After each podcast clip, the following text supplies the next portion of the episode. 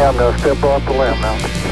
A purely peer-to-peer version of electronic cash. That's one small step for man. Wir erleben eine Zeitenwende. Chancellor on brink of second bailout of the banks.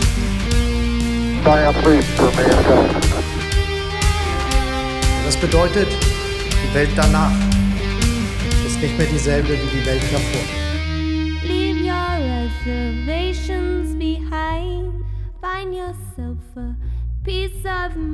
Hallo und herzlich willkommen zur 13. Folge Zeitsprung Bitcoin. Wieder eine Feature-Folge, in der es nur um ein Thema geht. Wir sind alle Satoshi Nakamoto. Wir nähern uns im Gespräch miteinander einer Person, die entweder gar keine ist oder möglicherweise keine einzelne Person. Wir sprechen über ein Mysterium, das unserer Meinung nach nie gelöst werden sollte. Diese Folge ist eine der Folgen, die dazu gedacht sind, einzelne Aspekte des Netzwerks, des Codes, der Kultur, die sich um Bitcoin ranken, herauszupicken, um unsere Faszination deutlicher zu machen und manch einem Anfänger den Einstieg zu erleichtern. Denn wir bleiben dabei. Unser Ziel ist es, die Adaption von Bitcoin voranzutreiben. Denn das Wichtige ist und bleibt Study Bitcoin, lerne Geld. Wie ihr nun schon wisst, haben wir dabei Unterstützung von zwei Firmen, hinter deren Konzept wir zu 100% stehen. Labstyle bietet die beste Steel Wallet, die Titan Wallet, um deinen Coins ein Backup zu geben, das seinesgleichen sucht. Die Bitbox 02 mit der sehr übersichtlichen App macht Transaktionen auch für Menschen wie mich einfach und bietet die Sicherheit einer Wallet, die Bitcoin-only ist. Seit ich diese Hardware-Wallet im Januar das erste Mal aufgesetzt habe, fürchte ich mich nicht mehr vor Transaktionen. Wenn du uns auch direkt unterstützen willst, dann kauf deine Bitbox und deine Titan Wallet mit 5% Rabatt jetzt jeweils mit dem Code ZSB. Du findest die entsprechenden Links in den Show Notes und auf unserer Website. Falls du zum Berlin Bitcoin Space gehen möchtest, sicher dir dein Ticket mit 10% Rabatt mit dem Code ZSB21. Auch damit kannst du uns direkt unterstützen. Gehe außerdem jetzt in deine Podcast-App und abonniere uns. Hinterlass uns eine Bewertung und schick uns ein paar Satz an unsere Lightning Wallet auf unserer Website. Damit kannst du uns ganz direkt zeigen, dass du unsere Arbeit gut und wichtig findest. Oder stream uns direkt auf Fountain oder Breeze. Los geht's. Patrick, Lea, heute haben wir einen ganz besonderen Gast bei uns. einen Gast, den es vielleicht gar nicht gibt. Wir holen ihn ins Wohnzimmer zu uns. Wir sprechen über Satoshi Nakamoto. Genauso ist es. Satoshi Nakamoto hat Bitcoin als erstes erfunden oder entdeckt. Wir wissen es nicht. Also wir wissen nicht, was es war, erfunden er. oder entdeckt. Oder sie. Sie, wir können auch sie, den Plural verwenden. Wir werden drauf kommen. Es ist ein Pseudonym für einen Mensch oder eine Gruppe Menschen, die das Konzept von Bitcoin, also der ersten dezentralen digitalen Währung und seiner darunter liegenden Blockchain-Technologie erfunden haben beziehungsweise beschrieben haben in einem White Paper. White Paper ist nichts anderes als die Beschreibung von einer Technologie in einem Papier. Und das Schöne ist, das White Paper, das ist veröffentlicht worden am 31.10.2008, also an Halloween, auf einer Kryptographie-Mailingliste. Also das hat was mit Cypherpunks zu tun. Das Schöne ist, dass seither Bitcoin die Zentralbanken spukt. Und warum das so ist, da kommen wir jetzt drauf. Das Netzwerk selber hat dann erst am 3. Januar 2009, also erst relativ bald darauf, weniger als ein halbes Jahr, seinen Startschuss erlebt mit der Schaffung der ersten 50 Bitcoin und das geht zurück auf Satoshi Nakamoto, von dem bis heute niemand weiß, wer es ist und was wir haben an Über Überlieferungen von Satoshi Nakamoto ist natürlich das White Paper, das unter seinem Namen veröffentlicht wurde. Und eine große Menge an E-Mails, die er mit anderen frühen Entwicklern hatte, über die wir heute auch ausführlich sprechen werden und auch ein bisschen rausfinden werden, wer von denen ihn vielleicht wirklich gut gekannt hat, wer von ihnen vielleicht er war und sprechen auch darüber, wie all diese Personen miteinander vernetzt waren, woher sie individuell kamen, was es alles bedeutet und vor allem auch, was es bedeutet, dass der Erfinder Bitcoins, der Entdecker Bitcoins anonym ist und bis heute geblieben ist. Es gibt unglaublich viele Theorien darüber. Es gibt viele dieser Entwickler, gibt es heute noch. Wir werden auch über einige Leute sprechen, die nicht mehr am Leben sind. Ähm, viele Entwickler, die heute am Bitcoin, Bitcoin-Netzwerk weiterentwickeln, es hört hier nie auf, weiterentwickelt zu werden, ähm, sind angestellt, aber Unternehmen wie, wie Blockstream zum Beispiel. Aber zu der frühen Zeit war das absolute Pioniersarbeit. Also wir sprechen von einer Zeit, wo die Kryptographie aus den 80ern, die in, im Prozess war, durch Regierungen verboten zu werden, wo die Cypherpunks dafür gekämpft haben, dass das nicht passieren darf. Und wir reden über eine Zeit, in der jemand dieses White Paper in diesem Cypherpunk, in dieser Mailinglist verschickt hat, Satoshi Nakamoto, und Leute sich gemeldet haben. Und einer der, der ersten, über die, die ich jetzt gern sprechen würde, ist ähm, ein finnischer Softwareentwickler, äh, nennt sich Marty Malmi, ist auch immer wieder verdächtigt worden. Ich habe verschiedene Artikel gefunden, wo auch Leute gesagt haben, er könnte Satoshi gewesen sein. Die Wahrscheinlichkeit ist relativ gering, aber er war eben sehr früh dabei. Also er hat ganz früh davon erfahren, noch 2009, ähm, als das Projekt noch im Internet völlig unbekannt war, und hat äh, Satoshi Nakamoto mit einer Nachricht äh, angeschrieben und gesagt, I would like to help with Bitcoin if there's anything I can do. Also er hat ihm seine Hilfe angeboten, das hat er auch getan. Er hat mitunter das bis heute aktive Forum bittalk.org aufge, mit aufgebaut und war derjenige, ihr wisst, bei den technischen Sachen fehlt uns heute wieder der Tobi. Ich bin da nicht so tief drin, aber ich kenne den Unterschied zwischen Windows und Linux und Bitcoin fing auf Windows an und ähm, Marty Malmi war derjenige, der Satoshi dabei geholfen hat, das Ganze auf Linux umzuprogrammieren. Und ganz witzige Geschichte über ihn ist, dass er einer der ersten Leute war, die man als Miner bezeichnen kann. Der hat nämlich innerhalb von zwei Jahren hat er, ich glaube, über 50.000 Bitcoin waren es, genau, über 50.000 Bitcoin gemeint und zwar auf einem Laptop. Also zwischen 2009 und 2011 hat er 50.000 Bitcoin auf einem Laptop gemeint. Ja? Das kann man nicht oft genug wiederholen, wie abgefahren das ist. Und ähm, jeder, der jetzt denkt, okay, dieser Mensch muss ja unfassbar reich sein, ähm, leider wahrscheinlich nicht, denn er war durch verschiedene Jobs, die Jobwe Jobwechsel und so weiter dann gezwungen, einiges davon zu liquidieren. Sagt auch selber, er hat 30.000 davon verloren und er hat im Oktober 2009 allein 5.050 Bitcoin zu einem Preis von 5 US-Dollar liquidiert. Aber da müssen wir mal in einer anderen Folge noch drüber sprechen, weil Fall. ich finde das überhaupt nicht schlimm, wenn man seine Bitcoin ausgeben muss für irgendwas. Und das ist ja nicht verlieren in dem Sinne, dass die weg sind, sondern die wurden gebraucht, die wurden für was ausgegeben. Und Harald Rauter sagt, Spending is good. Spending is fantastic. Und da muss ich ihm zustimmen. Und wir werden darüber sprechen, was es bedeutet für die Adaption ähm, für Bitcoin, dass wir sie ausgeben, dass wir sie, dass wir es benutzen, für, um eine Dienstleistung oder ein Essen zu ja, erhalten. Weil wir so den Menschen zeigen, dass es echt ist, dass man es benutzen kann in der wirklichen Welt. Aber das machen wir in einer anderen Folge. Das machen wir in einer anderen Folge. Heute wollen wir weiter, weiter Auf forschen. den Spuren von Satoshi Nakamoto wandeln. Wer da was ist Satoshi Nakamoto?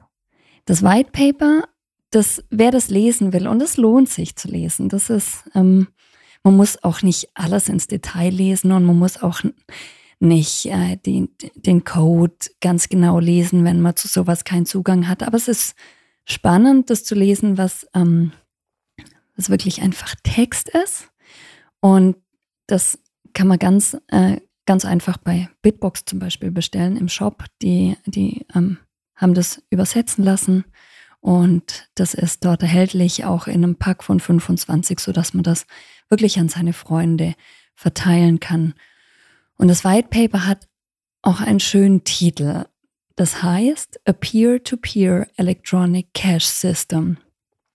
Und ich glaube, wer noch keinen Zugang hat zu Bitcoin, der ist sich gar nicht bewusst, was das bedeutet. Denn es heißt nichts anderes als, es ist eine digitale Art, Bargeld zu verwenden. Also es ist wie Bargeld und man gibt es von einer Hand in die andere und es ist unwiderruflich. Wie Bargeld. Das ist so was Großes und wenn man sich nicht bewusst macht, wie wichtig Bargeld ist in unserer Gesellschaft, ich glaube, dann ist man sich auch gar nicht so sehr bewusst drüber, wie wichtig es ist, ein digitales Zahlungsmittel zu haben, das die, das ähnliche Eigenschaften hat. Und wir sind jetzt begeistert von diesen Eigenschaften, deswegen erzählen wir euch in diesem Podcast darüber mit unseren Folgen. Aber es gab Leute, die haben das beim Lesen dieses White Papers 2009 sofort verstanden, was da drin steckt. Also nicht nur eine Begeisterung gehabt für die Entwicklung. Ähm, einer der Personen auch in Frage gekommen, wahrscheinlich nicht mehr, mit dem, was ich gleich ähm, erzähle, was ich rausgefunden habe, ist äh, Gavin Anderson. Und zwar hat der sich schon 2014 wieder vom Projekt entfernt, hat aber ganz viel, ganz viel beigetragen in der Anfangszeit. Und ähm, er glaubte ganz stark an die Vision, die Satoshi hatte. Wirklich dieses Peer-to-Peer, -Peer, also Peer-to-Peer, -Peer, die direkteste Form des Austausches vom einen zum anderen, ohne irgendwelche Mittelsmänner, ohne irgendwelche Umwege, fand er so großartig und hat sich deswegen gleich ähm, angeschlossen und ähm, hat auch äh, er hat zum Beispiel eine, eine Webseite 2010, im, im, Juni 2010, eine Webseite ähm, gestartet, auf der, ihr kennt diese Captchas, ja, die man oft machen muss, um sich zu verifizieren. Also wenn man irgendwas, Brücken, Motorräder, sonst irgendwas, also sowas in der Form. Ähm, das heißt im Prinzip, die Nutzer mussten nichts anderes machen, als irgendwo zwei, dreimal klicken. Und um Bitcoin eben auch in diesen Prozess zu bringen, dass es verwendet wird, hat er das gemacht. Ähm, was schätzt du, wie viele Bitcoin hat er da äh, hergegeben in der Zeit? Äh, über ein Jahr oder wie lang hat er das gemacht? Im, innerhalb von dem Jahr, also jetzt im Juni angefangen und innerhalb von dem Jahr. 100.000? Gar nicht so viel, 19.700. Aber im heutigen Wert gemessen, stell dir vor, du verdienst das, indem du ein Google ähm, Captcha machst. Und ähm, das heißt, er hat auch gleichzeitig, es gibt ein Zitat von ihm, ähm, das will ich kurz vorlesen, er hat gesagt, working on Bitcoin's core is really scary. Actually, because if you wreck something, you can break this huge $8 billion project. Ähm, also zu einem Zeitpunkt, als Bitcoin eine Gesamtmarktkapitalisierung von 8 Milliarden US-Dollar hatte, natürlich nichts im Vergleich zu dem, was es heute ist, zu der Größe, die das Netzwerk hat. Aber er war sich damals schon so bewusst, hat gesagt, das kann so groß werden. Das hat so ein Potenzial, das hat so eine Bedeutung wir müssen hier wirklich, wirklich, wirklich, wirklich ähm, aufpassen, was wir tun. Ähm, er hatte sehr, sehr viel Kontakt mit Satoshi Nakamoto, hat aber selber mal gesagt, dass er Satoshis Stimme niemals gehört hat, weil er nur über Chatnachrichten und ähm, E-Mails mit ihm Kontakt hatte. Und selber wo, haben, sind immer wieder Leute auf ihn zugekommen, haben, haben gesagt, ja, sie vermuten, dass er es ist, aber die Tatsache, dass er sich dann auch irgendwann, er hat sich zum einen hat er sich zurückgezogen aus Bitcoin selbst, zum anderen, wir kommen später noch auf ein paar Punkte oder ich komme später noch auf ein paar Punkte, was äh, Linguisten gemacht haben, die versucht haben, das White Paper mit verschiedenen Beiträgen in diesem Forum von Leuten zu vergleichen.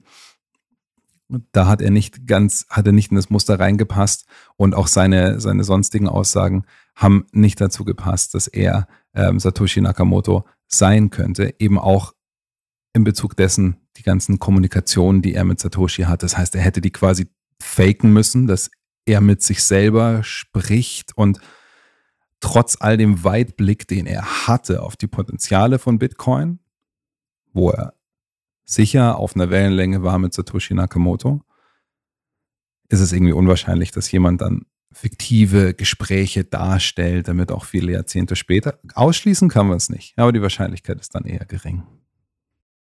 Das mit den Mittelsmännern, das ist so ein wichtiger Punkt im White Paper. Denn als erstes wird in diesem Dokument erklärt, was die Probleme vom her herkömmlichen Bankensystem sind und dass das auf Vertrauen in Institutionen beruht.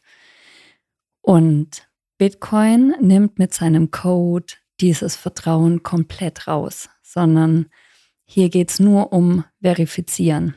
Deswegen sagt man auch um, ähm, Don't Trust, Verify.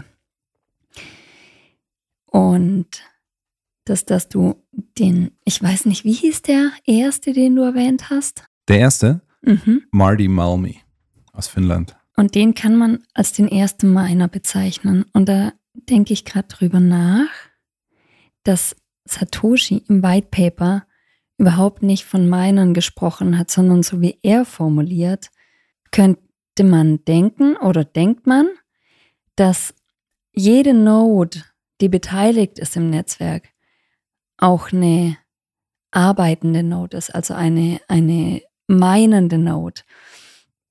Aber es entwickelt sich eben nicht nur der Core, also das Herzstück von Bitcoin, also die, die, der Code, sondern es entwickelt sich auch die Sprache. Und wir haben jetzt nicht mehr nur Nodes, die meinen, sondern wir haben auch Full Nodes, die einfach nur die Blockchain speichern und jede Transaktion verifizieren. Und es gibt inzwischen aber auch Nerd-Miner, mit denen man auch meinen kann, aber die reine Lotterie sind. Und wir wissen noch gar nicht, wohin die Entwicklung weitergeht an der Stelle. Das ist ja nur das, was bisher passiert ist. Die Zukunft wissen wir alle nicht. Erzähl mir weiter von den Menschen, über die du gelesen hast.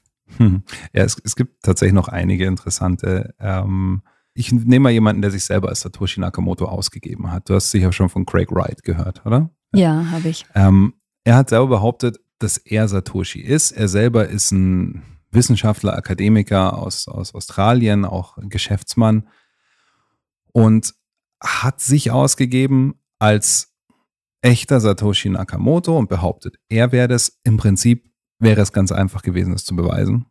Er hätte einfach die Bitcoin von Satoshi Nakamoto bewegen müssen und beweisen, dass er den privaten Schlüssel dieser ursprünglichen Pre-Mined Bitcoin von Satoshi Nakamoto hat. Stopp, da ja. muss ich dich korrigieren. Es gibt in Bitcoin kein Pre-Mining.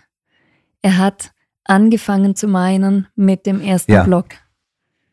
Es gibt kein, kein Mining vor dem ersten Block. Okay, das stimmt. Also das der erste Block waren die, waren die 50 Bitcoin. Bitcoin, die, die Bitcoin, die Satoshi akkumuliert hat, ähm, die, die ihm zugeschrieben werden. Es ist jetzt nicht so, dass es eine Satoshi-Wallet gibt, aber ähm, ich glaube, Whale Alert hat mal eine, eine Analyse gemacht auf der Blockchain, um herauszufinden, wie viele Bitcoin Satoshi hat. Die sind, glaube ich, auf 1,1 Millionen Bitcoin irgendwo in diesem Bereich gekommen, von denen sie ziemlich sicher sind, dass die auf Mining, nicht Pre-Mining, sondern Mining von Satoshi Nakamoto zurückgehen und, und theoretisch in seinem Besitz sind. So, wäre Greg Wright Satoshi Nakamoto, hätte er es einfach beweisen können, indem er diese Bitcoin bewegt. Außer er hat seinen Schlüssel verloren. Außer er hat seinen Schlüssel verloren. Ähm, Bei einem schrecklichen Boating-Accident. Er hat dadurch natürlich Bitcoin-Twitter ähm, gegen sich aufgebracht. Und Leute wie, wie Hodlonaut haben, glaube ich, 2019 gesagt, hey, hör zu, das ist nicht Satoshi Nakamoto. Craig Wright hat sofort angefangen, all diese Leute zu verklagen. Ja? Und dann später, zwei, zwei, drei Jahre später, hat Peter McCormack, Podcaster, ähm, auch sich noch deutlich auf Twitter dazu geäußert und wurde dann auch verklagt und in diesem Gerichts, ähm, in, in dem Gerichtsverfahren 22 war das dann, glaube ich, sind 16 Tweets von ihm so ähm, bewertet worden, dass es hieß, ja, Peter McCormick hätte damit seiner Craig Wrights Reputation geschadet, schadet, unabhängig davon, ob Satoshi Nakamoto ist oder nicht, weil das Gericht hat zu dem Zeitpunkt schon anerkannt, dass es wahrscheinlich nicht ist. Ja? Oder, glaube ich, sogar sicher anerkannt, Craig Wright ist nicht Satoshi Nakamoto. Und dann gab es irgend so einen Deal, dass eine ein Dollar, äh, eine, eine ein Pfund, sind in UK vor Gericht gegangen, ein Pfund ähm, Zahlung abläuft. Problem war, Peter McCormick saß auf Gerichtskosten von fast einer Million. Das Ganze ging dann nochmal weiter und ich glaube erst jetzt 2023, erst dieses Jahr hat Peter McCormick das Ganze dann ähm, tatsächlich gewonnen. Und damit war klar, ähm, das Thema Craig Wright ist jetzt mal beiseite, ja, und ähm, für Peter McCormack natürlich ein hoher Preis, weil er dann als dieser Redelsführer in Anführungszeichen dieser, es war ja eine sinnvolle Kampagne, um jemanden, der sich als, als falscher Satoshi ausgibt, ähm, zu entlarven. Aber die Rufschädigung, die ist halt vor Gericht eben lange debattiert worden und hat eben hohe Gerichtskosten verursacht. Das heißt, Craig Wright können wir auch ausschließen als Satoshi Nakamoto.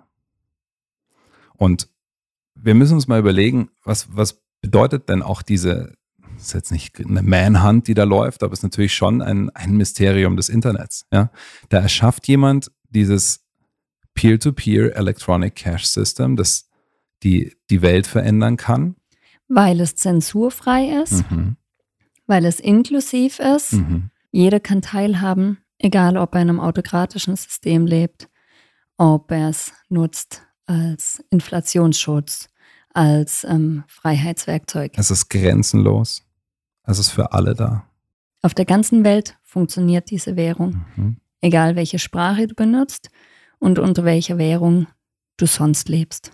Bevor wir uns mehr mit einzelnen Personen befassen, wäre es da, glaube ich, ganz spannend, nochmal auf eine der letzten Botschaften von Satoshi Nakamoto einzugehen. Und zwar hat Das heißt, du fängst jetzt von hinten an. Ja, ich, Find ich springe jetzt gerade, weil das gerade passt. Und zwar geht es darum, dass ähm, die, die Hintergrundgeschichte geht um Wikileaks. Ja? Julian Assange teilt der Welt mit, was für Verbrechen die das US-Militär tut, zeigt über die Wikileaks-Plattform sehr grafische Bilder von Zivilisten, die getötet werden. Und in dem Augenblick bricht das Funding weg für für Wikileaks. Und PayPal und so weiter sagen alle, sie können nicht mehr mit ihm äh, zusammenarbeiten, können ihm keine Spenden mehr anbieten. Und dann hat eine, ein Internetmagazin PC World einen Artikel gepostet, ähm, 2010, mit dem Vorschlag, ähm, how about the entire currency based on peer-to-peer technology? Also haben Bitcoin vorgeschlagen, in diesem Artikel darüber gesprochen, hey Wikileaks, nehmt doch Bitcoin. Gab es jemanden, der fand das gar nicht lustig, diesen Vorschlag, zum Zeitpunkt 2010. Wer war das? Satoshi Nakamoto. Ähm, seine Antwort war, und Julian Assange hat relativ schnell reagiert und Satoshi recht gegeben.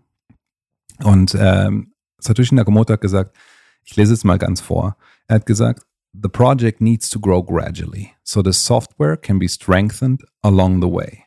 Also das Ganze muss langsam wachsen, damit man Bugs, Fehler in der Software ausmerzen kann.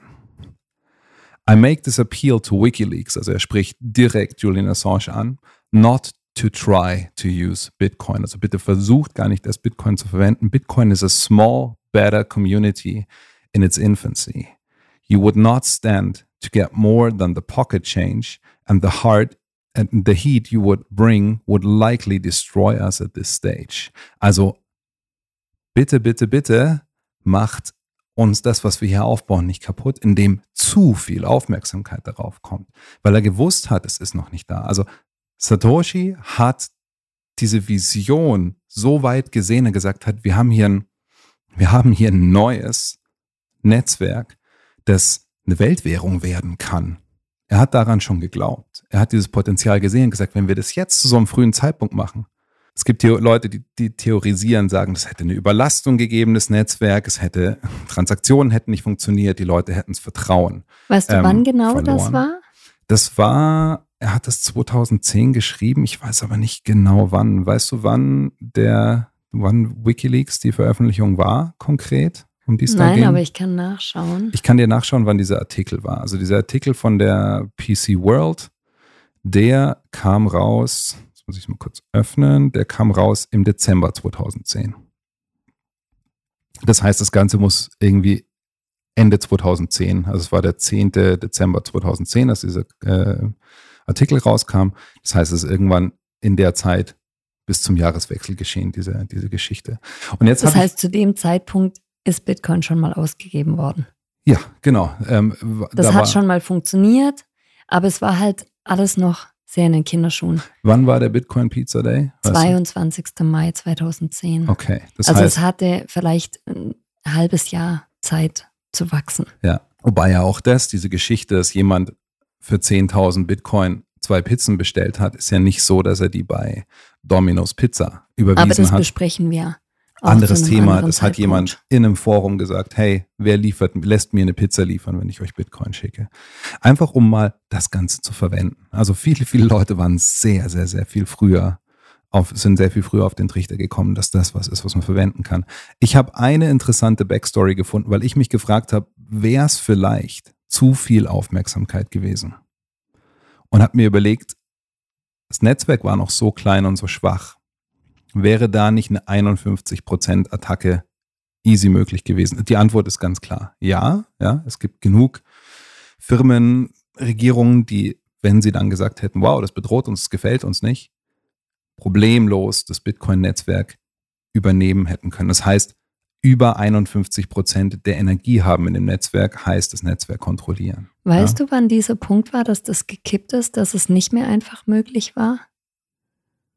Wann war das? Ich weiß, dass Andreas Antonopoulos viel darüber gesprochen hat, wann das nicht mehr geht. Und ich erinnere mich da an einen Talk von ihm 2020, wo er gesagt hat, es ist absolut verrückt, sich das nur vorzustellen. Abgesehen davon, dass dann Regierungen IT beherrschen müssten, ist die Rechenleistung einfach schon so groß im Netzwerk, dass allein die Möglichkeit, so viele Rechner herzustellen, also Bitcoin hat ja Hochleistungsrechner, die speziell auf diese einen, diesen einen Prozess des Bitcoin-Netzwerks, das, das Suchen, das Erraten des, des nächsten Hashes ähm, hergestellt werden, ähm, konzipiert sind. Und so viele gibt es gar nicht. Die könnte man gar nicht bestellen, nachliefern in so kurzer Zeit. Aber unabhängig davon, ich habe eine, ich habe in einem Reddit-Forum eine, eine Theorie gefunden, die ich jetzt in keinerlei Weise belegen kann. Ich habe sie auch nicht nachrecherchiert, aber ich finde es ich find's ganz interessant, weil also die, die zwei Fakten, die ich nachrecherchiert habe, die, die, die stimmen, deswegen kann ich es vorlesen. Und zwar geht es darum, dass es in den,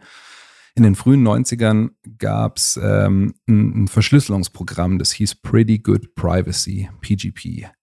Und ein, ähm, ein Zimmermann hat ähm, daraufhin, der damit beteiligt war in der Entwicklung, wo kamen, wir sind in der Zeit, in der die Cypherpunks für, für die Freiheit der Kryptographie gekämpft haben, ähm, kam ein Problem mit der Regierung und musste im Laufe einer, einer laufenden Investigation den Quellcode von PGP offenlegen. Wer hat mit Zimmermann zusammen daran gearbeitet? Helfini. Waren die Cypherpunks vernetzt? Ja, das waren sie, sonst hätte es auch diese Cypherpunk-Mailing-List nie gegeben. Das heißt, das, was jemand da in Reddit geschrieben hat, die Theorie ist, dass er gesagt hat, und das finde ich eigentlich einen ganz interessanten Gedanken, dass jemand gesagt hat, stell mal vor, diese ganzen Leute, die da früh an Bitcoin arbeiten, diese Vision sehen und, und da Bock drauf haben, das zu entwickeln, sehen auf einmal, warte mal, jetzt kommt so eine riesen Aufmerksamkeit da rein, durch Wikileaks potenziell. Das heißt, Regierungen kriegen unter Umständen Wind davon, die haben sich schon über ein reines Verschlüsselungsprogramm so aufgeregt, dass sie den Quellcode Code rausge, äh, rausrücken mussten durch den Zwang eines, eines Gerichtsverfahrens. Ähm, was werden die wohl machen, wenn hier ein, ein potenzielles neues globales Finanzsystem Das die Banken bedroht und spukt. hier in, den, in, der, in der Mache ist. Und zu dem Zeitpunkt wäre halt eben so eine 51%-Attacke für eine Regierung ein Witz gewesen. Ja, wenn Leute in zwei Jahren mit einem Laptop 50.000 Bitcoin meinen können, dann hätte es eine Regierung nächste- schon hinbekommen. Und das USA. nächste ist ja, dass ähm, vielleicht hätten die dann auch rausgefunden, wer Satoshi Nakamoto ist. Und das bedeutet ja auch potenziell riesengroße Gefahr für so eine Person, wie man bei Julian Assange Mhm. gut sehen kann, der leiden muss im Gefängnis. Ja. Also unmenschlich leiden muss. Mhm. Aber Satoshi hat, wie du schon sagst, hat einfach sehr früh an das Protokoll geglaubt. Also er hat es ja auch geschrieben, deswegen ähm, er hat da bestimmt äh, nicht nur eine Woche dran gearbeitet. Also ist, ich wüsste so gerne, wie lange er da dran saß oder ob das doch wie eine Einga Eingebung war. Aber er hat einmal geschrieben, It might make sense just to get some in case it catches on. If enough people think the same way, that becomes a self-fulfilling prophecy. Also und das bedeutet einfach, dass es Sinn ergeben könnte, etwas Bitcoin zu halten, falls das Netzwerk weiterlebt und weiter wächst. Und wenn genügend Menschen dran glauben, wird es eine selbsterfüllende Prophezeiung. Und da sind wir ja an dem Punkt, dass er bei Wikileaks Ende 2010 Angst hatte, dass das Netzwerk eben nicht mehr weiterlebt und nicht mehr weiter wächst. Aber es sind halt einfach seit Beginn von Bitcoin sind inzwischen über 14 Jahre vergangen. Die Hashrate erlebt immer neue ATHs, also All-Time Highs. Immer mehr Energie fließt in das Netzwerk rein und bringt das Netzwerk wie zum Leben. Also es ist extrem aktiv. Ich finde den Satz sehr beeindruckend, dass mhm. er den so früh gesagt hat. Mhm. Das zeigt, das zeigt diese Weitsicht dieser Leute, die am Anfang mitgearbeitet haben. Und ich glaube, wir sprechen später auch noch darüber, ob es möglich ist, dass eine Person sich sowas alleine ausdenkt. Weil ich glaube, wenn wir in andere Erfindungen gucken, der Menschheitsgeschichte sehen wir das ganz oft. Aber ich habe vorhin jemanden erwähnt, den ich so beiläufig erwähnt habe und der hat es verdient, nochmal ähm, mehr genannt zu werden, und zwar Hal Finney. Ähm, Hal Finney, der leider, leider nicht mehr lebt, der 2014, ich glaube, er ist Ende 50, 58 oder 59 Jahre alt geworden, ähm, an ALS erkrankt und gestorben. Und einer, der, der wahnsinnig viel mit Satoshi im Austausch war, sich sehr, sehr viel für Bitcoin investiert hat, sein Leben investiert hat und sich mit technischen Fakten viel befasst hat. Eine der Sachen, warum er in, in diese Theorie, wer könnte Satoshi Nakamoto sein, direkt involviert ist. Bei ihm gilt ein bisschen ähnlich ähm, das Ganze, was ich vorhin über ähm, Gavin Anderson gesagt habe. Er hat einfach zu viel mit Satoshi Nak äh, Nakamoto kommuniziert und zu viele E-Mails, E-Mail-Verkehr mit ihm gehabt, dass es unwahrscheinlich ist, dass auch er das gestellt hat. Aber er hatte einen, einen Nachbarn, nicht einen direkten Nachbarn, aber jemanden, der ein paar Blocks entfernt gewohnt hat, der durch einen Zeitungsartikel der Newsweek auf einmal nicht nur als vermutlicher, sondern als Satoshi Nakamoto deklariert wurde. Also dieser Newsweek-Artikel, der hat das Haus, in dem Artikel wurde das Haus von einer Person gezeigt, die Dorian Satoshi Nakamoto heißt. Eigentlich nur bekannt als Dorian Nakamoto, in den 50er Jahren geboren und ähm, in Kalifornien einen Abschluss in Physik gemacht hat, japanische Herkunft ist und halt eben diesen Mittelnamen Satoshi hat. Also hieß Dorian Satoshi Nakamoto. Und eine Journalistin der, der Newsweek, äh, Leah McGrath Goodman, hat all diese Fakten über ihn genannt und on top ein Foto von diesem Haus gepostet, das eben nur wenige Blocks entfernt war von dem Ort, wo Hal Finney gelebt hat, der auch für dieses, für der, dieses äh, Zitat bekannt ist, Running Bitcoin. Dieser Tweet, der bis heute durchs Internet geht und jedes Jahr zu seinem Todestag ähm, retweetet wird. Da hat er den zweiten Block gemeint. Also er hat den zweiten Block gefunden. Ganz genau. Und damit ist eine erste Transaktion geschehen. Mhm. Es ist das Netzwerk entstanden. Genau. Also da wie, sieht man, wie wichtig Hal Finney war, wie früh Hal Finney dabei war. So, jetzt zu Dorian Nakamoto. Folge von diesem Newsweek-Artikel war, das war 2014, glaube ich. War es 2014? Ja, ich müsste nochmal nachschauen, falls nicht. Ich glaube, es müsste um die Zeit gewesen sein. Es war 2014, ich sehe es gerade. Äh, und zwar sagte er, ähm, wurde in diesem Artikel eben sein ein Foto von diesem Haus gezeigt. Und es war auch 2014 schon möglich, anhand von so einem Foto rauszufinden, wo das ist. Das heißt, Reporter haben dieses Haus belagert. Bitcoin war da einfach schon kein, kein Baby mehr. Ja? Hatte schon einen Bekanntheitsgrad, hatte einen, eine Hype-Phase in einem ersten Bullrun hinter sich und war, ähm, war bekannt. Das heißt, dieser anonyme Erfinder und diese, dieser Mythos war schon groß und Privatpersonen, Journalisten sind vor dieses Haus und diese, für die Person Dorian Satoshi Nakamoto war das sicher keine einfache und keine angenehme Situation.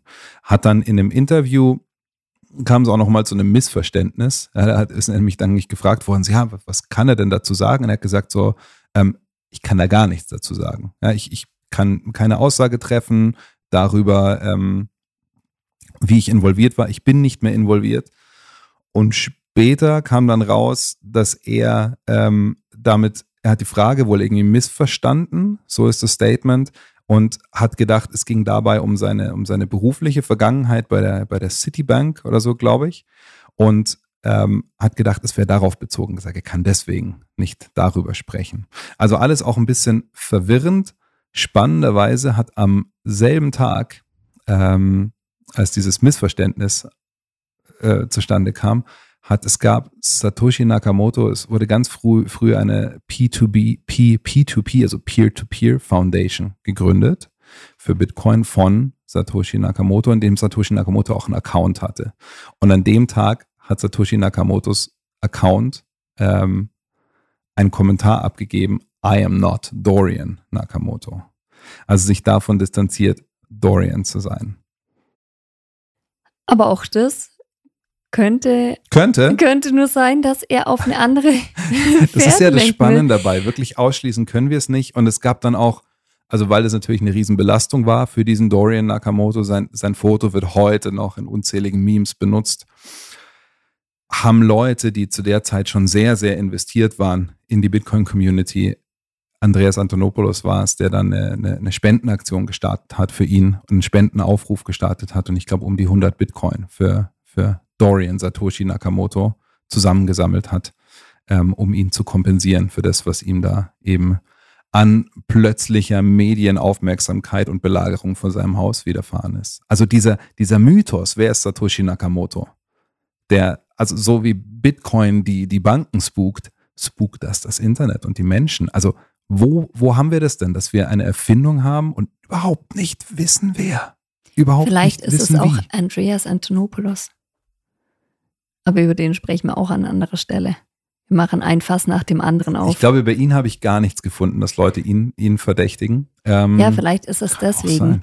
ist Aber deswegen. weißt du, was du vorhin gesagt hast? Vielleicht sind es auch mehrere Menschen, weil wie soll ein Mensch sowas erfinden? Aber ich kann mir das nicht vorstellen, dass eine Gruppe von Menschen gemeinsam schafft, so ein Geheimnis zu wahren. Da muss doch einer aus der Reihe tanzen. Und schlussendlich ist Bitcoin ja auch, ehrlich gesagt, nicht die Erfindung, die einer aus dem Boden gestampft hat, sondern Bitcoin hat ja einen, eine lange Reise hinter sich über, ich glaube, über vier Jahrzehnte oder so, in, in denen verschiedene digitale Privatsphäre-Lösungen ausprobiert worden sind. Hm. Hashcash und äh, E-Gold und E-Coin und keine Ahnung, Mhm. wie das alles heißt. Und Bitcoin ist quasi einfach die Spitze der Evolution. Und alles andere, was danach kommt, ist halt auch wieder Shit. Mhm. Aber ja, du sagst, wenn es mehrere waren, ja, warum ist es nirgendwo rausgekommen? Denk doch mal, wie das, wie es funktioniert in anderen Bereichen. Also nimm mal die Politik.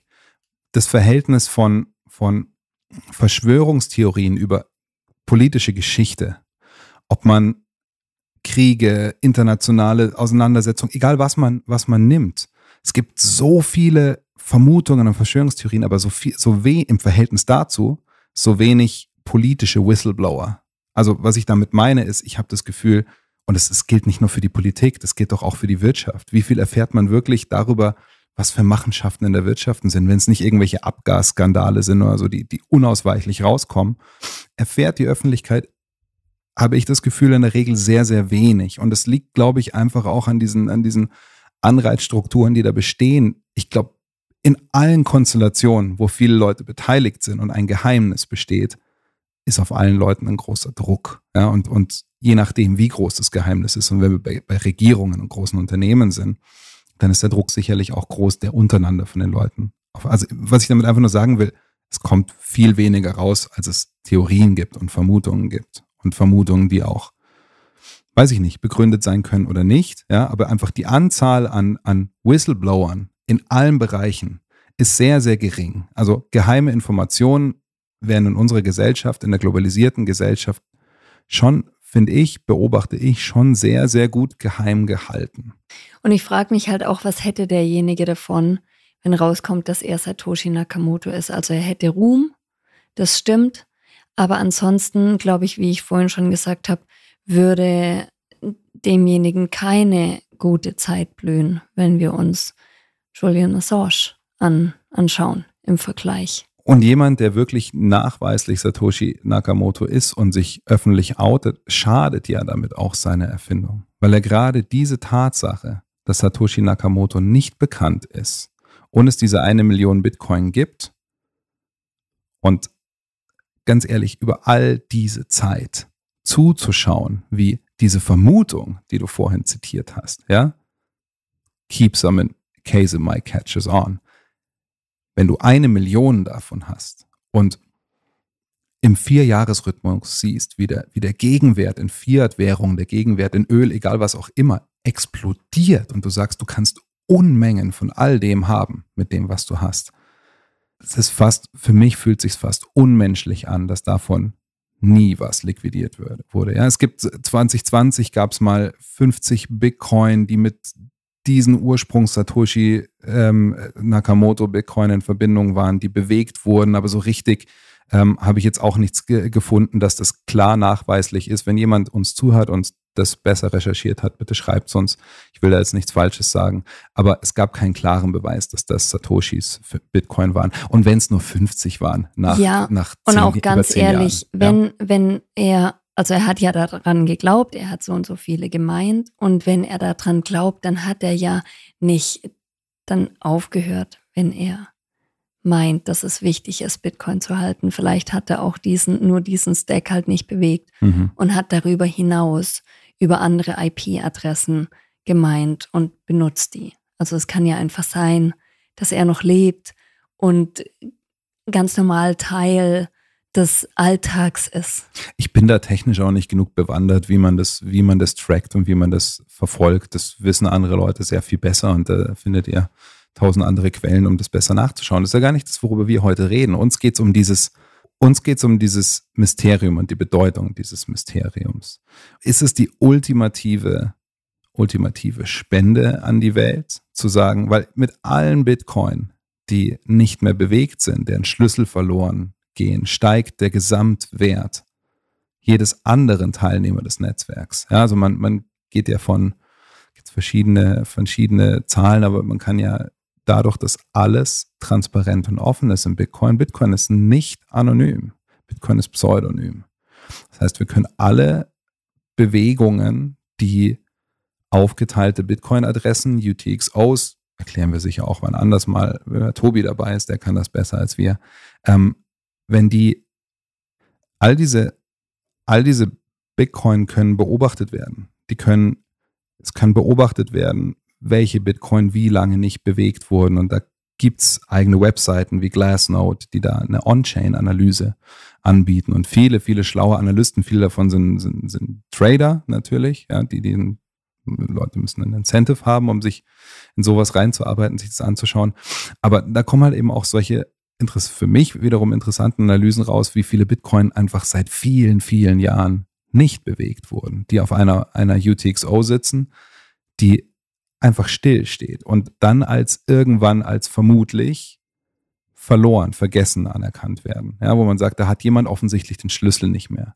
Vielleicht hat Satoshi Nakamoto, wer was er sie alle waren, das selbstlos getan und den, den, den Key zu dieser, zu dieser Wallet vernichtet. Wir wissen es nicht. Ja, das ist eine Vermutung, die viele Leute haben. Aber die Tatsache, Und- so oft diese, diese, diese Preisentwicklung zu sehen und nicht zu handeln, deutet mich auch für mich schon in diese Richtung.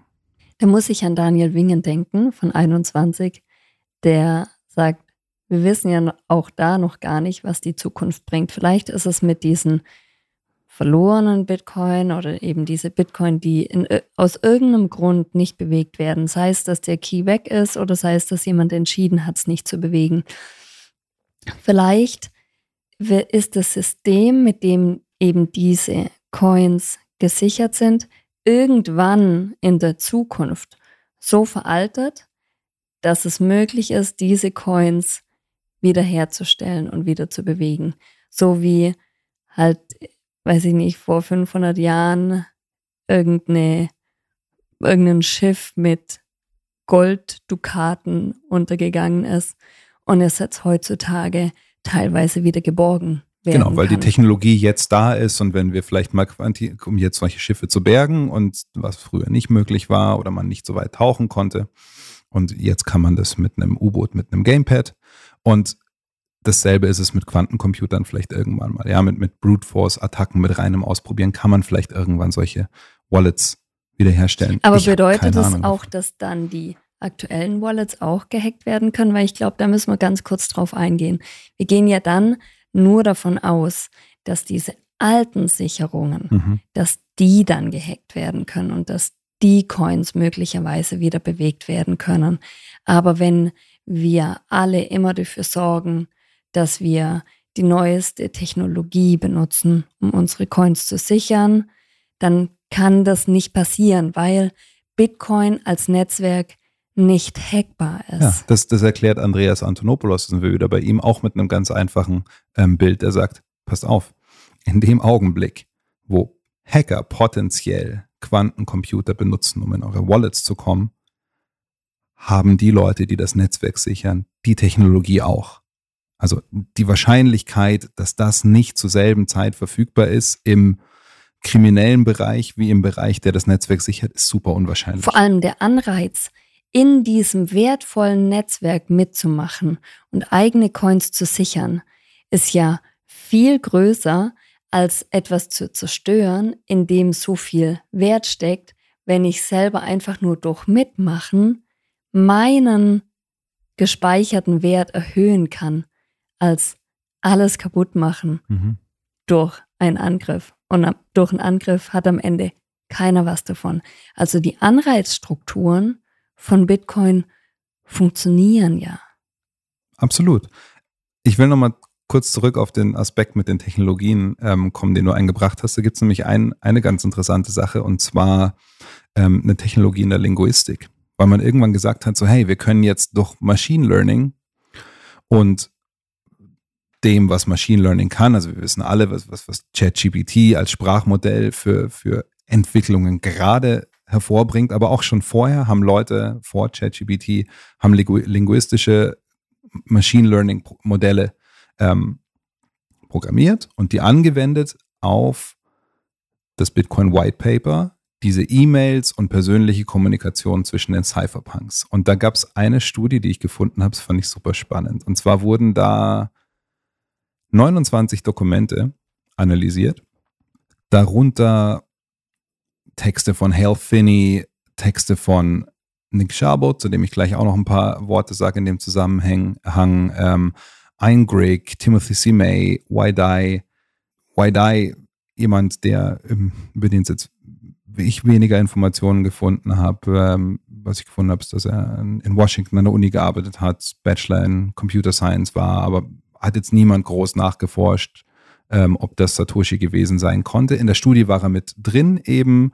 Ähm, wer mit drin war, war Timothy May, Timothy C. May, der das äh, The Crypto Anarchist Manifesto geschrieben hat. Also sehr be bedeutendes Buch der, der Cypherpunk-Bewegung.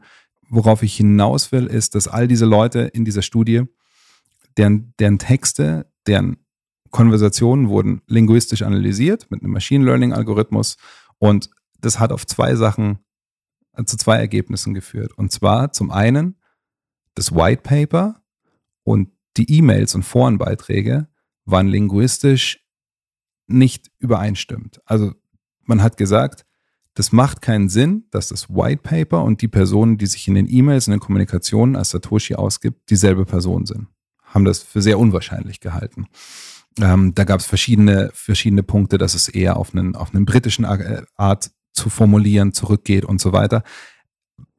Wo ich das ein bisschen kritisieren würde, aus einem Bauchgefühl, ich kann mich jetzt hier nicht mit irgendwelchen Algorithmen anlegen, ist aber so, dass ich mir denke, okay, ich schreibe in, in einer E-Mail, die ich schreibe, verwende ich auch eine andere Sprache als in, einem, in einer wissenschaftlichen Arbeit zum Beispiel, wenn man die schreiben würde. Nichtsdestotrotz, Ergebnis der Studie war, dass die größte Übereinstimmung ähm, auf Nick Szabo und Ian Grigg gefallen ist, die bezüglich des White Papers die größte linguistische und vor allem Nick Szabo die größte linguistische Übereinstimmung hatte. Und jetzt will ich kurz was über, über Nick Szabo erzählen, der 1998, also zehn Jahre vor Bitcoin, über Bitgold gesprochen hat und gesagt hat, er will eine, er will eine, eine dezentrale virtuelle ähm, Proof of Work Währung erstellen. Zehn Jahre vorher hat er dieses Konzept veröffentlicht und gerade kurz bevor im, im April 2008 hat er angefangen, Unterstützer für eine Entwicklung von sowas zu, von sowas zu suchen. Er sagt bis heute, er ist nicht Satoshi Nakamoto, ist da ganz klar. Aber ähm, das ist natürlich, wo viele Leute sagen so, hey, Moment, ja, der denkt zehn Jahre später drüber nach, dann sucht er Leute und dann ein halbes Jahr später kommt dieses White Zehn Paper Jahre raus. vorher denkt Zehn, zehn. Jahre vorher hat er drüber nachgedacht, dann 2008, ja, ähm, also 98, 2008, ja, und dann kommt ein halbes Jahr später darauf kommt dieses, kommt dieses White Paper raus. Spannend. Und dann ist er auch noch derjenige mit der größten linguistischen Übereinstimmung über die Art, wie das White Paper geschrieben ist. Ist es jetzt ein Beweis, dass Nick Szabo ähm, Satoshi Nakamoto ist? Nö. Natürlich nicht. Aber ist er vielleicht irgendwie involviert? Weil was er auch, ähm, was auch auffällig ist, dass er sich dann sehr zurückgehalten hat, was Bitcoin angeht öffentlich. Ja, und erst später, also heute ist Nick Szabo jemand, der auch auf, auf Konferenzen spricht, ja, in, auf Bitcoin-Konferenzen. Auf jeden Fall äh, zu guter Recht, er hat einer der, einer, einer der frühen, frühen Denker in diese Richtung und, und äh, der Cypherpunk-Bewegung.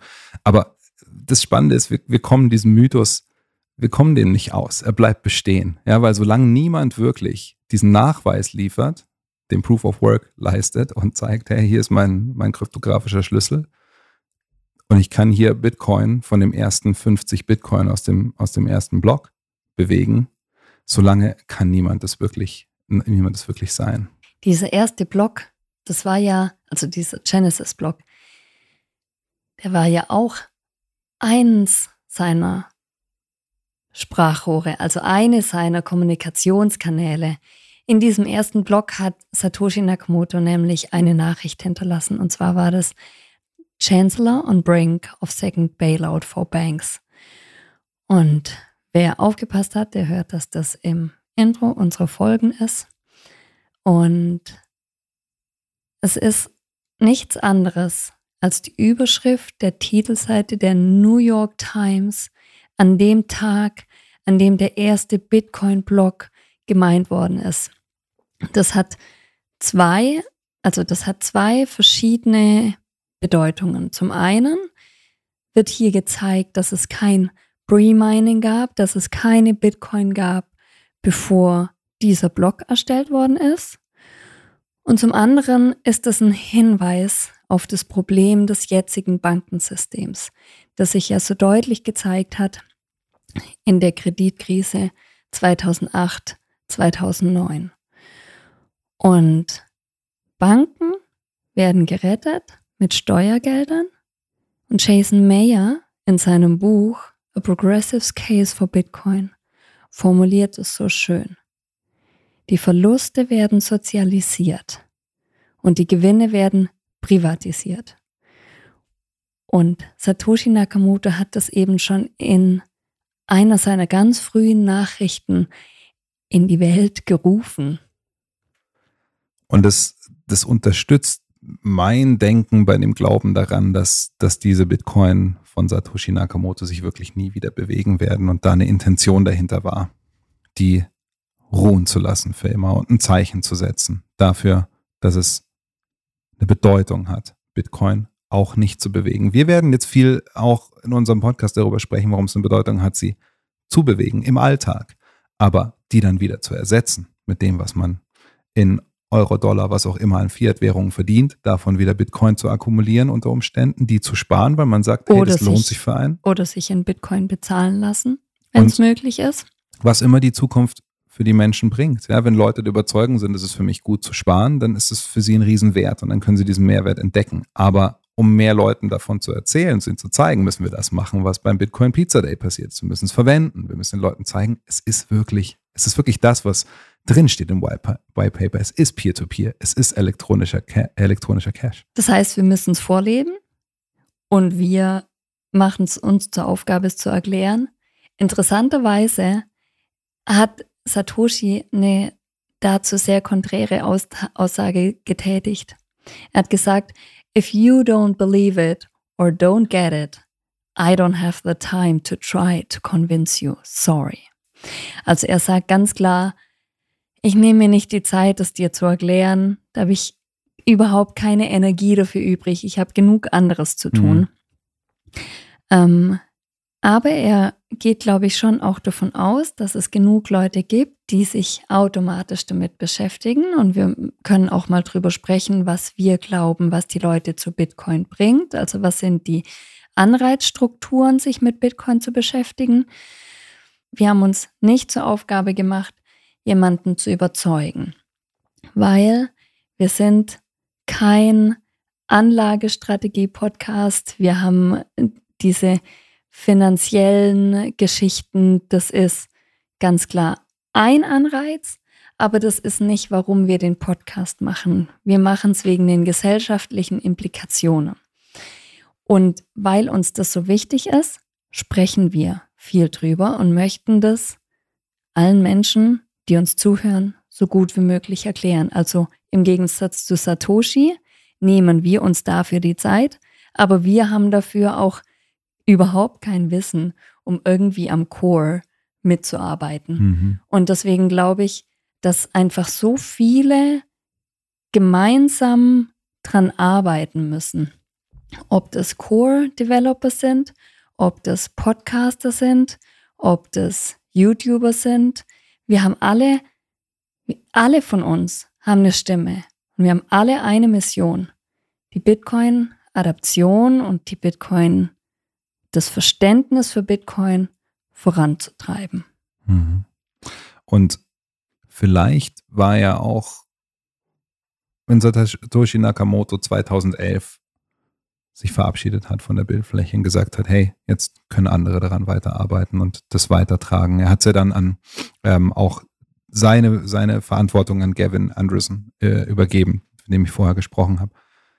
Vielleicht waren es ja auch solche Erlebnisse wie das mit Wikileaks. Also überleg dir mal, wenn du, wenn du sowas geschaffen hast und dann passiert sowas, ist ja ein unfassbarer Druck, der auf einem lastet. Ja, dass man dann auch irgendwann sagt, so, okay, jetzt ist gut, jetzt muss ich das auch abgeben, uns der Welt überlassen. Und ich kann es nicht für immer alleine beschützen. Ich kann es ich kann's sowieso nicht kontrollieren. Es muss ja wachsen. Ich kann es nicht alleine beschützen. Aber jetzt haben es genug Leute mitbekommen. Hier, ich vertraue hier Leuten. Übernehmt ihr hier das? Ja, dass man einfach so vielleicht das auch in der Form verstehen kann. Ja, und die, die, die, die Mythen haben ja auch nie aufgehört. Dieses Jahr ist ähm, der auch schon verstorbene Steve Jobs in die, in die, in die Satoshi, wer ist Satoshi Nakamoto Suche geraten, ähm, weil es beim Mac ein Update gab, ein Betriebssystem im Mac OS ein Update gab.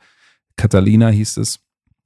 Und da war auf einmal das Bitcoin White Paper als, als PDF versteckt. Ja, die Leute haben das gefunden. Da haben sich aber relativ schnell ähm, Leute, die mit Steve Jobs eng zusammengearbeitet haben, ähm, haben dann gesagt, ja, er war eigentlich nie Programmierer. Der hätte das überhaupt nicht gekonnt. Und dass Satoshi unglaubliches Wissen über, über Kryptographie hatte, das muss klar gewesen sein. Ja, und auch Leute wie Elon Musk haben sich da immer wieder dran. Elon Musk hat mal in einem Podcast mit Lex Friedman gesagt, er ist überzeugt davon, dass Nick Szabo ähm, ähm, Bitcoin, äh, das Bitcoin erfunden hat oder entdeckt hat und Satoshi Nakamoto ist. Und gleichzeitig hat er sich zum Beispiel auch im März 2020 an ein an ein Meme, das es vorher schon gab, drangehängt, dass er gesagt hat, die, die, die Anfangsbuchstaben jeweils der einzelnen Silben sind wie die von Unternehmen. Also Samsung, Toshiba, Nakamichi, Motorola, Satoshi Nakamoto. Ja, und gesagt, ja, das sind diese vier Unternehmen, die das gemacht haben. Da sind wir wieder bei deiner Geschichte mit dem, ja, wenn da so viele und wenn das von vier Unternehmen kommen würde, Bitcoin, ob es da dann so äh, geklappt hätte, dass diese Anonymität bestehen bleibt, ich, Ich weiß es würde nicht. sagen, unwahrscheinlich. also ich finde es auch schön, dass man es einfach nicht weiß. mir gibt es auch eine Sicherheit und eine Zufriedenheit, das nicht zu wissen, weil es ist ja oft auch, ich habe vorhin angesprochen, dass es in der, in, der, in, der, in der Kultur, in der Geschichte, in der Technologie ja immer wieder Situationen gibt, wo man Erfinder von etwas kennt, ja, und teilweise gar nicht weiß, dass so, so Kleinigkeiten einfach völlig auf jemand anderen zurückgehen. Und dass es immer eine Gruppe ist, die was weiterbringt, dass immer Leute auch von anderen beeinflusst sind. Ja? Ähm, was ich damit, glaube ich, sagen will, ist, Satoshi Nakamoto ist wahrscheinlich der John Paul George Ringo der Technologie. So, weil die Beatles so viele Musikrichtungen beeinflusst haben. Ich glaube, es gibt keinen Heavy Metal ohne die Beatles in der Form. Und das glaube ich wirklich. Da habe ich meine Arbeit zugeschrieben. Aber ganz anderes Thema. Was ich damit sagen will, ist, es gibt immer, es gibt immer Einflüsse. Ja? Shakespeare hat Romeo und Julia von einem, von einem Gedicht.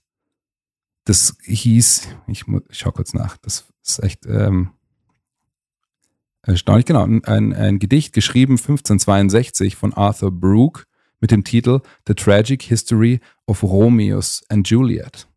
So, ähm, Quentin Tarantino hat, hat offen zugegeben, dass er, dass er das Skript von True Romance stilistisch komplett abgeschrieben hat. Ja? Ähm, Aber wie ich halt Mark Zuckerberg, ja? Facebook, die, die Winklevoss-Brüder, ja? die hatten mit ihm gemeinsame diese Idee, als sie in Harvard gemeinsam studiert haben, wollten das HarvardConnection.com nennen. Mark Zuckerberg hat die Idee einfach geklaut, Facebook genannt. Die haben ihn dann später verklagt, mit, mit jemand anderem noch zusammen haben einen großen Anteil an Facebook-Shares bekommen, die natürlich sehr viel wert waren, aber trotzdem alle sagen, schreiben die Erfindung Facebooks Mark Zuckerberg zu. Und, Und wie ich vorhin ja, ich lasse dich noch aussprechen. Ja, eins habe ich noch, das Telefon. Ja? Weißt du, wer das Telefon ähm, erfunden hat? Nö. Graham Bell. Was aber nicht so bekannt ist, ist, dass Graham Bell einer von vielen Leuten war, die an dieser Technologie zur selben Zeit geforscht haben. So wie die Cypherpunks an der Kryptographie weitergearbeitet haben und viele verschiedene Leute von Nick Szabo 98 bis hin zu Satoshi Nakamoto an einem elektronischen Cache-System gearbeitet haben. Ja? Und was dann rauskam, oder was, was halt eben nicht so bekannt ist, ist, dass ähm, Graham Bell einer von mehreren Leuten waren, die ein Patent fürs Telefon angemeldet haben. Und er war nur einen Tag oder zwei Tage schneller als jemand anderes, der exakt dasselbe angemeldet hat. So als Beispiel. Ja? Also es sind immer Leute, die sich beeinflussen, die an einer Idee zusammenarbeiten. So sind wir als Menschen kooperativ strukturiert, dass wir, wenn wir neue Dinge erschaffen, in den seltensten Fällen macht eine Person alleine alles. Und das ist eben auch das, das was ich als Vermutung in diese, in diese Anonymität von Satoshi Nakamoto stecke, mit all diesen Punkten, dass wahrscheinlich das White Paper von jemand anderem geschrieben wurde als die E-Mails und so weiter und so fort da waren so viele Leute beteiligt, die sich beeinflusst haben. Vielleicht hatten mehrere Leute Zugang zu dem, zu dem Account, mit dem Satoshi Nakamoto geschrieben hat. Wir wissen es nicht. Wir werden es in meiner Hoffnung hoffentlich nie erfahren. Aber weißt du, an wen ich da gerade denken muss, mit dem, dass ähm, Graham Bell gar nicht als erster oder vielleicht als erstes Telefon erfunden hat, vielleicht jemand anderes, aber er war schneller. Die Mondlandung. Welchen Namen haben wir dann immer im Kopf? Neil Armstrong. Und die anderen, Buzz Aldrin und wie heißt der, der nicht mal auf dem Mond war, sondern nur umrundet hat? Das weißt du besser als ich. Ich habe es vergessen. Ich weiß es nicht. Buzz Aldrin. Siehst du, das ist doch das Schlimme. Neil Armstrong. Diese, diese Namen von denjenigen, die nicht die Ersten sind, die fallen einfach immer unter den Tisch. Und Deswegen finde ich das eigentlich total schön, dass Satoshi Nakamoto eben nur ein Pseudonym ist für eine Person oder eine Personengruppe, die was Wunderbares erfunden hat, weil eigentlich diese ganze Arbeit ist davor geschehen, ist über Jahrzehnte passiert und passiert auch jetzt ja noch weiter. Das war, ist ein wichtiger Punkt im Entstehen dieses Netzwerks ein riesenwichtiger Punkt. Aber es ist halt auch doch nur ein Punkt. Und dieser Prozess, an dem sind ja schlussendlich ganz, ganz viele Menschen beteiligt gewesen. Und mit Satoshi Nakamoto meinen wir vielleicht auch einfach diese ganz vielen. Satoshi Nakamoto, wenn ich so drüber nachdenke, steht für mich für alle Menschen, die an der Entstehung von Bitcoin beteiligt waren und an der Weiterentwicklung von Bitcoin beteiligt sind. Wir alle sind Satoshi. Wir alle sind Satoshi Nakamoto. Wir alle sind Michael Collins, ich habe gerade nachgeschaut, der um den Mond geflogen ist, während A Giant Leap for Mankind auf die Erde zurückgefunkt wurde. Und Auch so sehen ein wir Teil in unserem Intro. in unserem Intro. Und so sehen wir Bitcoin as a giant leap for mankind. Ein großer, großer, großer Schritt für die Menschheit durch die Zeit. Deswegen heißen wir Zeitsprung Bitcoin mit unserem Podcast, weil wir glauben, dass das ein Weg ist, eine Idee in die Zukunft zu transportieren und der Gesellschaft einen unfassbaren Mehrwert zu bringen. Und dafür geht heute unser Dank raus an alle, die Satoshi Nakamoto sind, waren oder werden. Und an der Stelle würde ich jetzt fast einfach zu unseren Boostergrams gehen. Äh, bevor du jetzt vorliest, was du vorlesen willst, erkläre ich, was du vorlesen willst. Weil unsere letzte Folge war eben diese sehr, sehr persönliche Folge zum Thema Value for Value. Und wir haben, wir haben sehr, sehr persönliche Nachrichten bekommen, Anrufe, Sprachnachrichten, E-Mails. Und das war wunderschön zu merken, weil für uns war das natürlich auch so ein bisschen kleine Mutprobe, so über sich selber zu reden. Das ist eigentlich nicht so der Schwerpunkt in unserem Podcast, aber wir haben ja in der Folge erklärt, warum.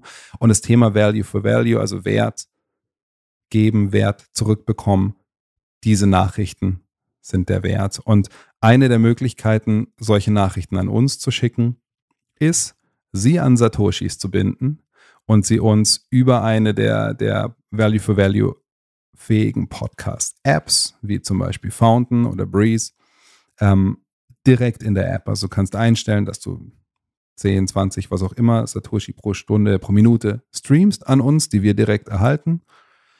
Du kannst aber auch ähm, einzelne Boosts machen. Und das haben wir gesehen am Ende der Episode, kamen dann eben diese Boosts und da sind dann Nachrichten dran. Und die ähm, liest Lea jetzt vor. Also eine heißt Weiter, weiter, immer weiter von Almholio 21, dann von Grünbär. Dankeschön, dass ihr weitermacht. Ich freue mich riesig auf weitere Folgen. Ich selber arbeite seit 22 Jahren in der Altenpflege. Von Argamil kam immer wieder ein Genuss, euch zu hören. Dass ihr jetzt wöchentlich aufnehmt, freut mich sehr. Ich hoffe, dass ihr eure Qualität auch in den kurzen Intervallen aufrechthaltet. Ich bin auch auf die neuen Formate gespannt. Von der Flitz. Kannst du es bitte nochmal vorlesen? Der Flitz. Danke. kam die Nachricht für die Krieger des Lichts. Dann von Jenne. Hallo Lea, toller Podcast, den ihr da macht. Weiter so. Welche Podcast kannst du empfehlen, die dich 2020, 2021 weitergebracht haben? Äh, An ja, der Stelle erklär mal kurz, weil ich glaube, das, ähm, da hast du gesprochen über, über Podcasts, die du zum Thema Gesundheit gehört hast in der Folge. Genau. Und ich kann jetzt natürlich nicht, äh, also ich werde jetzt nicht anfangen, hier in dem Podcast aufzuzählen, welche Podcasts ich damals gehört habe. Und wenn das so eine persönliche Frage ist, dann könnt ihr entweder eine E-Mail schreiben oder auch eine DM schicken über Twitter und dann eben fragen, hey, welche Podcasts waren das? Aber ich kann da ja nicht drauf antworten. Am besten immer per E-Mail. podcast.zeitsprungbitcoin.de. Genau. Wir lesen alle E-Mails und beantworten alle E-Mails. Genau. Und dann kam noch von Spikey, die Klangfarbe eurer Stimmen springt jeden Krieger ins Licht der Zeit. Einer der besten Podcasts. Wir brauchen euch. Also, ich verstehe die Formulierung nicht ganz, aber es klingt wunderschön. Das fühlt sich schön an. Vielen Dank. so. Ich denke, wir sind am Ende, Patrick. Nein, noch, noch nicht ganz. Es gibt noch ein Thema. Ja, stimmt. Wir müssen über den komischen Twitter-Ex-Algo Ex. sprechen. Wir können es, wir nennen es X. Hat sich umbenannt, wir nennen es X. Was keinen Spaß macht bei X, ist der Algorithmus. Ja, wir saufen ständig ab. Egal, was wir posten. Keiner sieht's. Wir hatten tatsächlich vor, ich glaube, sechs, sieben Monaten mal einen Shadowban zum ersten Mal und haben uns gewundert, warum nichts mehr durchging. Ich habe damals dann rausgefunden, garantiert sagen kann ich sowieso nicht. Ja, aber meine Vermutung war, dass ich damals X, damals war es ja noch Twitter, nur von, also von meinem Handy verwendet habe mit VPN. Ich hatte einen US-VPN an und jedes Mal, wenn ich getweetet habe, sind die Tweets abgesoffen, wie du gesagt hast. Reichweite 10% von dem, wenn du getweetet hast ohne VPN. Und jetzt haben wir das Gefühl, dass es einfach total zufällig ist, ob wir durchkommen oder ob einfach gar nichts passiert. Und dadurch bleibt halt unsere Bubble eingeschränkt. Also unsere Reichweite bleibt eingeschränkt. Und deswegen haben wir hier eine Entscheidung getroffen, die ähnlich ist wie die Entscheidung zu Instagram und TikTok. Ja, genau. Vielleicht noch, um das vorher zu erklären. Also ich persönlich struggle seit Beginn der Verkündung dieses Blue Checks mit dem Blue Check. Und viele von euch werden vielleicht Matt Odell kennen und, und ich teile grundsätzlich komplett seine Meinung, der ähm, das sehr, sehr gut erklärt, warum das auf ein Stück weit der erste Schritt zum CBDC ist, wo wir auf eine Art, klar, unser KYC, alle unsere persönlichen Daten oder viele persönliche Daten preisgeben müssen, uns verifizieren müssen, um diesen Blue Check zu bekommen. Ähm, gleichzeitig kurz davor stehen, dass Elon Musk dort irgendein monetäres System einbaut. Was mir einfach überhaupt nicht gefällt, ist die, sind die Restriktionen, damit, die damit kommen. Also Nutzer, die nicht bei Twitter registriert sind, selbst mit einem normalen Login, können nicht mal mehr die Seite besuchen, können nicht mal mehr Tweets anzeigen. Du kannst als jemand, der Inhalte dort verteilen will, nicht mehr die Leute erreichen, die sich entschieden haben, dich zu abonnieren, die gesagt haben, ich will dich abonnieren. Die kriegen deine Tweets nicht mehr, außer sie interagieren mit dir regelmäßig. Das heißt, wenn du nicht ständig irgendwelche Posts machst, wo du Fragen stellst und für dieses Engagement sorgst, sehen die Leute, die überhaupt das vielleicht gar nicht wollen. Die wollen einfach nur in Form einer Pressemitteilung. Das war für mich Twitter, als es rauskam. 160 Teilchen eine einfache Form der Pressemitteilung, um es Leuten zu teilen. Jetzt bist du gezwungen, mit dem Algorithmus zu interagieren, um die Inhalte, die dich interessieren, noch zu bekommen. Außer du zahlst dafür. Außer du gibst viel mehr, ärgert mich, als das Bezahlen, das monatliche. Ich bin für einen guten Service, der funktioniert, bereit, Geld zu zahlen. Value for Value ist unser Thema, immer wieder. Aber ich bin nicht bereit dafür zu zahlen, nur, dass ich die Leute erreiche. Ich war es nicht. Ja, weil, wie ich gerade schon gesagt habe, unsere Reichweite ist dadurch total eingeschränkt. Und wir wollen ja nicht vornehmlich Bitcoiner hier erreichen, sondern wir wollen ganz gerne aus dieser Bitcoin-Bubble raus. Und wir sind uns bewusst, dass wir das nur tun können, wenn wir den Blutcheck haben und wenn unsere Tweets endlich nicht mehr absaufen, sondern von Menschen außerhalb von Bitcoin gelesen werden können. Um die Leute zu erreichen, müssen wir jetzt diesen Blue Check ausprobieren. Wir haben wir haben es jetzt entschieden, weil wir tatsächlich gestern und vorgestern zweimal versucht haben. Wir haben euch angekündigt, wir haben eine kleine Überraschung, wir haben ein Gewinnspiel für euch. Ihr könnt zwei Tickets zum Berlin Bitcoin Space gewinnen, Business Tickets. Wir haben das zweimal gepostet und innerhalb von zwei Stunden hat es zweimal nur glaube ich, eine Reichweite von 40, 50 Personen. Also ganz klar im Algorithmus abgestraft. Das Einzige, was an Likes auftauchte, waren irgendwelche Krypto-Bots. Aber wir können ja auch nicht gezwungen werden, das Geld zu verwenden, das X benutzen will, sondern wir haben ja unser Opt-out eh schon. Und das müssen wir jeden Tag leben. Und damit es aber mehr Menschen erfahren, müssen wir dahin gehen, wo die Leute sind. Wir haben in dieser Folge nicht alle erwähnen können, die möglicherweise Satoshi Nakamoto sind. Wir heben auch gar nicht den Anspruch auf Vollständigkeit, sondern wollen euch einfach anregen, darüber nachzudenken, warum es so besonders ist, dass wir seine oder ihre Identität eben nicht kennen. Damit ihr ab jetzt keine Folge mehr von uns verpasst, abonniert uns in eurer Podcast-App, schickt uns jetzt außerdem ein paar Satz in unsere Lightning Wallet und lasst uns hören, warum wir alle Satoshi Nakamoto sind. Bis bald.